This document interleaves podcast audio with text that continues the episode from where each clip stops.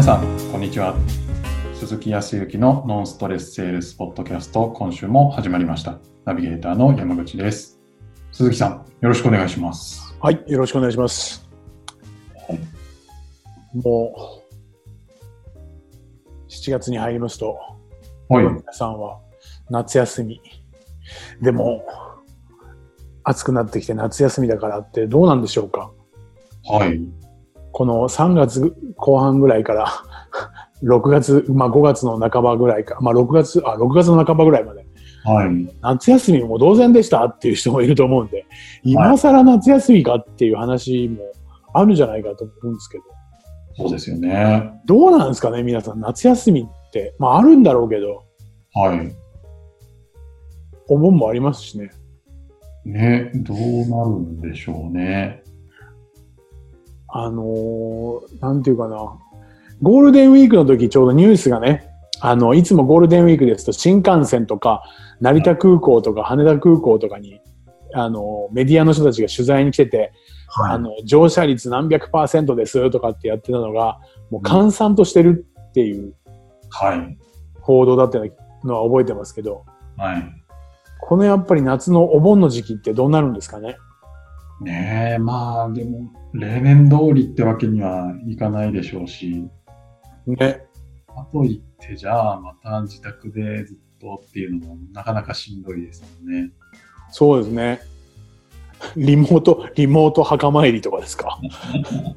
なんかご先祖様に申し訳ないような気がするけど、まあ、いいのかな、まあまあ、普段でも別に手を合わせればいいことのような気もしますけどね。はい。まあ、あんまり多いそれと言えないですけど。でもそれもありなのか、まあそうすると、ちょっと夏休みですねっていう感じでもないのかもしれないですね。うん。あの、あちなみに山口さんは、こう、お盆とかはい。も含めてですけど、何か、えっ、と、ご実家に帰ったりとか、時にあとお墓参りに行くとか、なんかそういうのとかするんですか？私ですね、あんまりしないんですよ。ああ、なるほど。はい。なんでしょう。なんか、その時期に動くと混んでて嫌なので、まあね。ビリ仕事するっていう感じで、ここ起業してからはそんな過ごし方ですね。はい。結構ね、あのーそうですね、僕も、まあ僕は今、もう実家とか、実家に、実家といっても地元はありますけど、実家という家はもう全部、えっ、と、ないので、はい。えっ、と、お墓ぐらいしかないですから、はい。で、お盆ってまあ基本的には、えっ、と、あの世から、こう、この世に戻ってくるのを迎えて送って、またそれが終わって送っていくっていうことなんでしょうけども、はい。お墓参りって皆さんどうしてんのかなと思って。どうしてるんでしょうね。結構あの、今 Facebook 等々の SNS でつながっていらっしゃる方が、こう、やっぱりこう、信仰心の強い人っていう言い方なのかなそうじゃないのか。やっぱり、その、毎月のように月命日って言って、こう、その、ご両親なのか、えーご親族な亡くなられた日に、えー毎月、はい。まあ、10仮に10日なら10日という時に毎月一度行くっていう方もいらっしゃいますね。うーん。まあ、確かに近くにお墓がなかったりとかしなかったらなかなか行けないかもしれないけど、はい。そういうふうに信仰してるというか、すごい、はい。まめな方ですね。そういうまめな方もいます。皆さん僕僕はもう本当に、えっ、と、年に2回ぐらいしか行かないですけど、お墓参りとか。まあ、さらに何が言いたいかというとですね、沖縄、信仰心とか、やっぱお墓とかそういう文化がね、結構、まあ、強いところなんですけど、あ、そうなんですね。はい。結構ですから、あの、お墓の周りで、えっ、と、みんな親戚同士が集まって、はいえーいわゆるシートを引いて、そこで宴会をする。おーだから、こう、なんていうんですか、お墓が大きかったりするんですよ。へえ。ね、行ったことがあって方は多分山の上とか丘の上とかに、なんだこの古墳のような建物はみたいなふうに思うのはみんなお墓なんですよね。へえ。まあ当然納骨してあるんで普通のお墓なんですけど、ただそこ広くて、そこには、えっ、と、ご座を引いてみんなご飯が食べれたりとか。ただまあ今回はそんなには多分密を作るんで集められないと、集めれないというふうに思いますけど。うん。えーまあ何よりもですね、あのー実はね、と言いながらも、沖縄の人はですね、お墓参りって年に1回しかしないんですよ。絶対。はい。ほとんど動かない。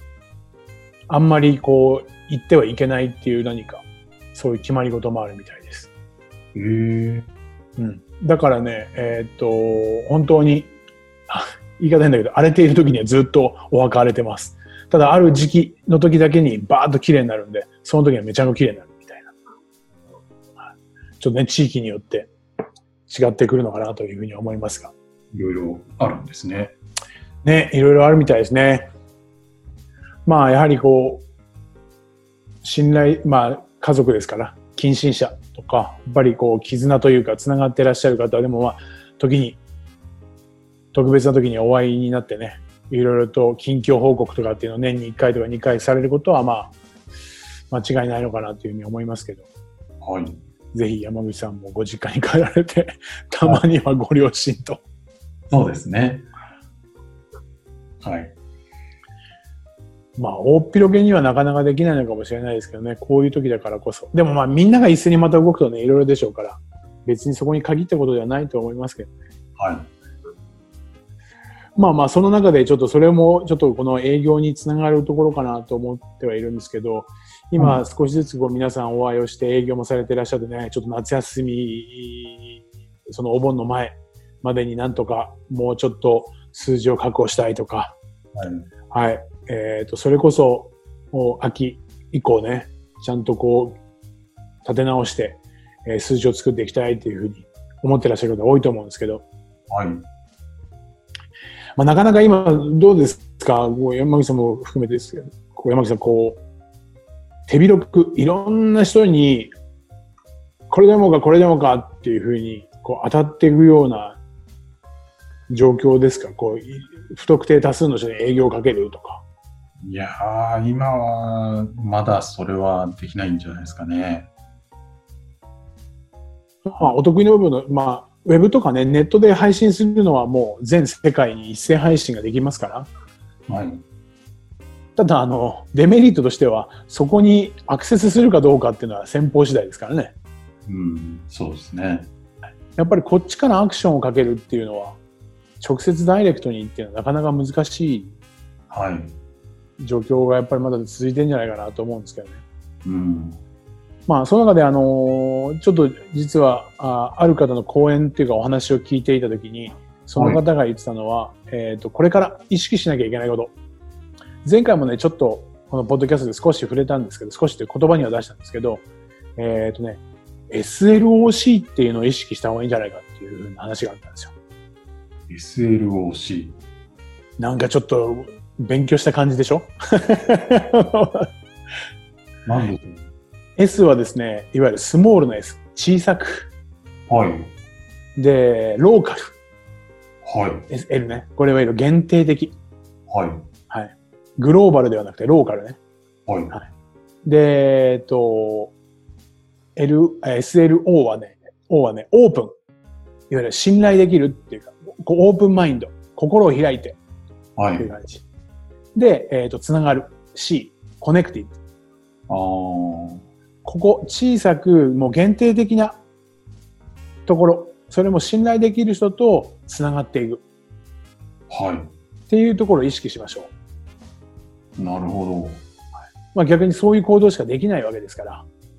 まあそうですよね、今。はい。で、営業の行動もですから顧客、普段、えっ、と、本当にいろいろとお世話になっていらっしゃる方と、やっぱりつながっていく。ですから、その数字ですとね、見込み客って言って、A ランク、B ランク、C ランク、D ランクってあるけど、できるだけ多くいかなきゃいけないかもしれないけど、やっぱりこれからは A とか特 A みたいな、そういうお客様、自分にとってのね、当然広げることは次の段階では必要なんですよ。次の段階は必要だけど、あえて今、限定的なところにきちっとお顔を出して、関係性を結んで繋がっていきましょう。というところのお話だったんですけど、はい。じゃあ実際どうやって行くのはいいけど、どうしたらいいのかって話なんですけどね。はい。